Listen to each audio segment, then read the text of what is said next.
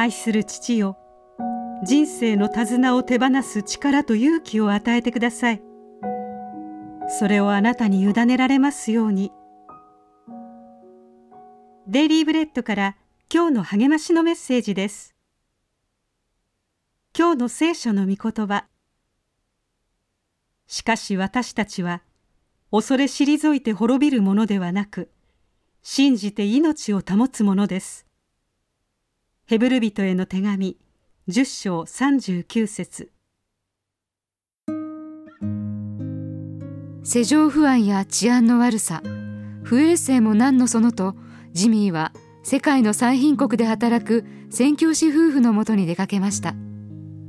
悪戦苦闘は地元の仲間に届くショートメールからわかります。みんな祈ってこの2時間で10キロしか進んでいない。車は10回以上もオーバーヒートした。車のトラブルで聖書の話を待っていた人たちのもとに到着したのは日付の変わる直前でした。彼らは5時間も待っていたのです。次は興奮したメッセージが届きました。驚くほど素晴らしい交わりだったよ。祈ってもらうために12人ほどの人が前に出てきた。すごく力をもらった。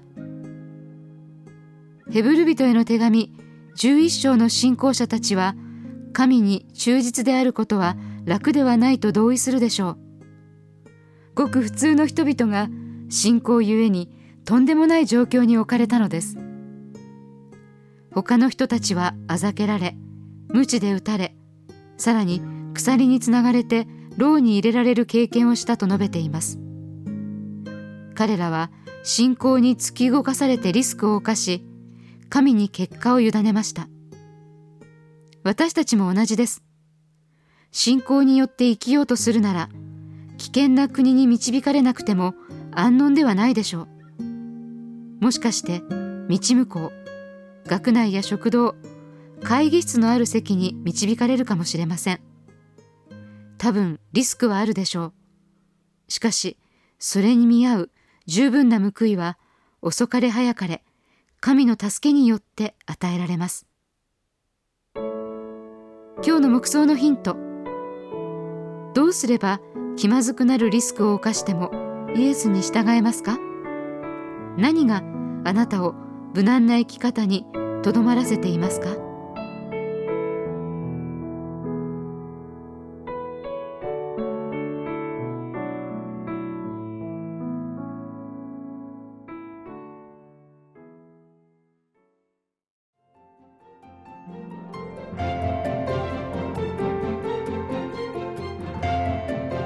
今日のお話いかがでしたか？心に留まったことを Facebook などでシェアしませんか？御言葉を分かち合い元気の輪を広げましょう。太平洋放送協会の協力でデイリーブレッドがお送りしました。